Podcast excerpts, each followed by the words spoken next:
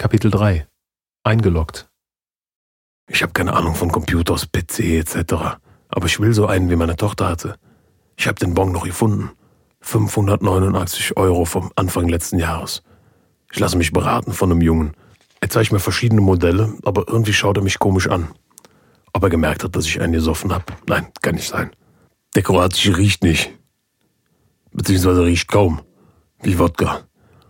Und gerötet oder aufgedunsen kann mein Gesicht noch nicht sein. Es fällt mir schwer, mich auf seine Beratung zu konzentrieren, weil ich das Gefühl habe, dass es hier irgendein Problem gibt. Plötzlich dreht er sich zu mir. Entschuldigung, darf ich Sie was fragen? Ja, bitte? Sind Sie nicht der Vater von, wie hieß sie noch? Haben Sie eine Tochter? Ja. Sind Sie der Vater von Judith? Ich bekomme Tunnelblick. Ja. Cool, ich bin mit Judith zur Schule gegangen. Das ist schön für dich.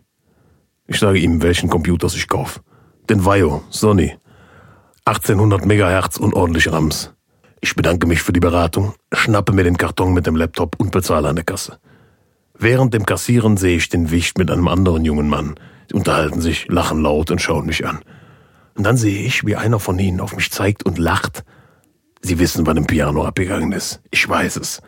Da hat sich rumgesprochen, dass der Macker von Judith mir in die Fresse gegeben hat. Nachdem sich diese beiden kleinen so raus, mich hier auszulachen.